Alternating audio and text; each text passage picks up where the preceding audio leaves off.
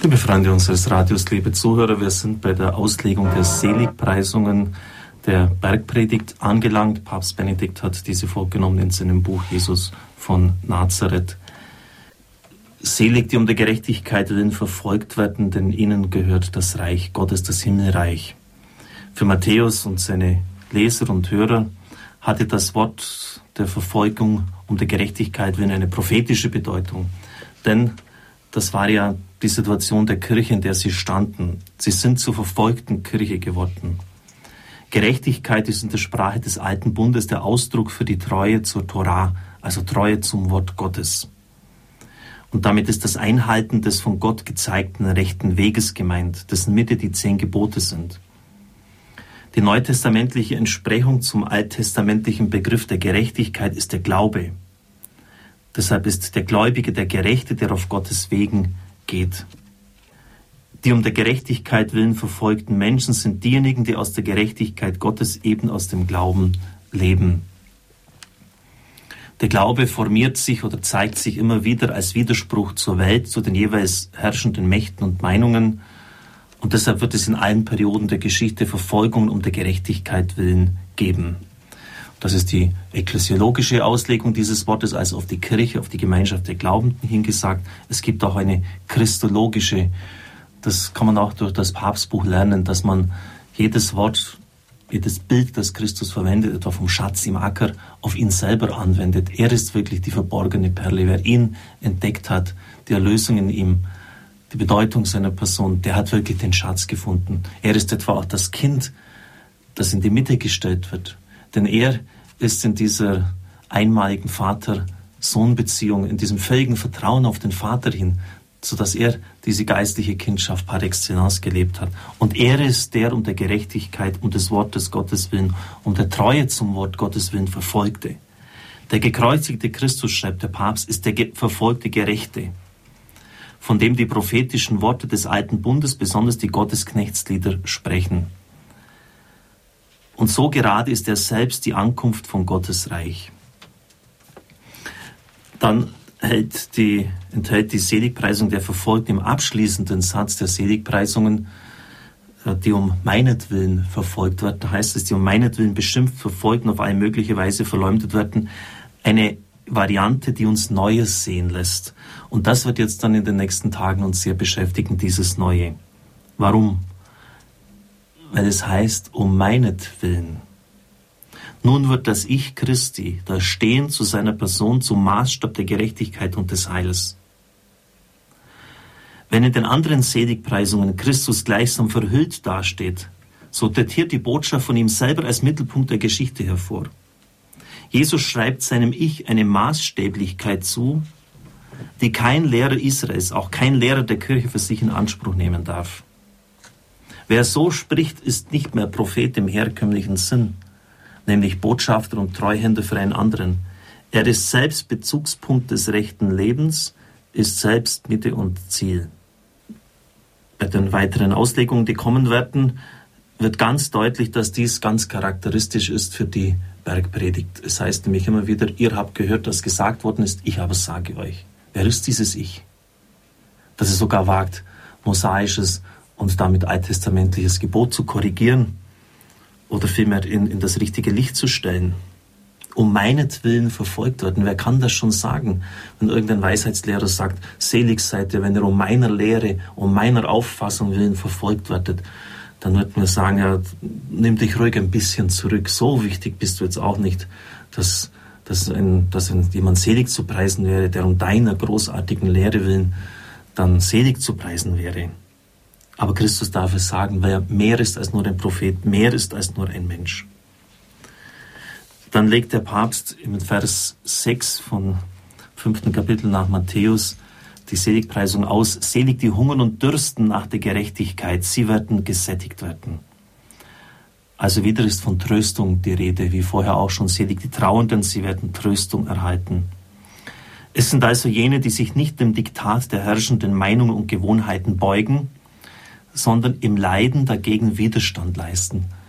Eine schöne Formulierung. Wir haben ja gestern gesehen, was das bedeutet, dass im leidenden Durchtragen eines inneren Stehens gegen beherrschende Regime, sagt der Papst, ist eine ganz eigene Kraft, welche auch das Böse überwinden kann.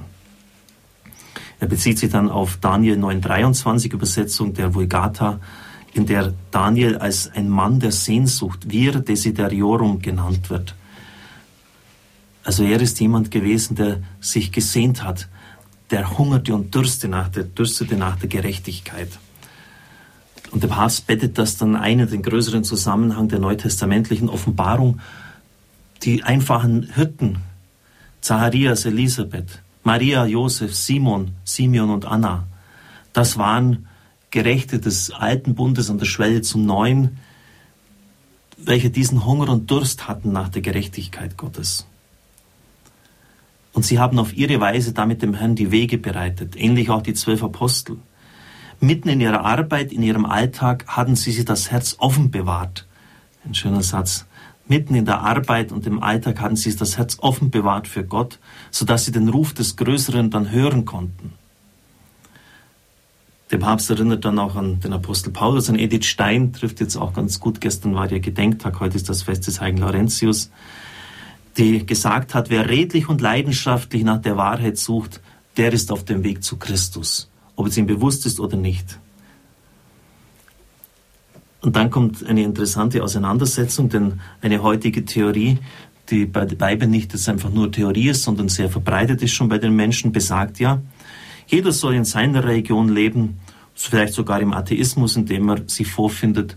Und wenn er dann nach dem lebt und sich ausrichtet, dann ist es in Ordnung, auch vor Gott. Auf diese Weise, der Papst wörtlich, werde er das Heil finden.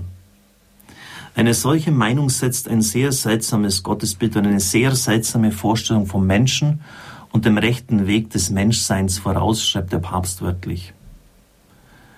Und man merkt sofort, wie absurd diese Meinung ist. Jeder soll einfach nur in seiner Religion leben und das, was er da als richtig erkennt, umsetzen wenn er folgende praktische Fragen stellt.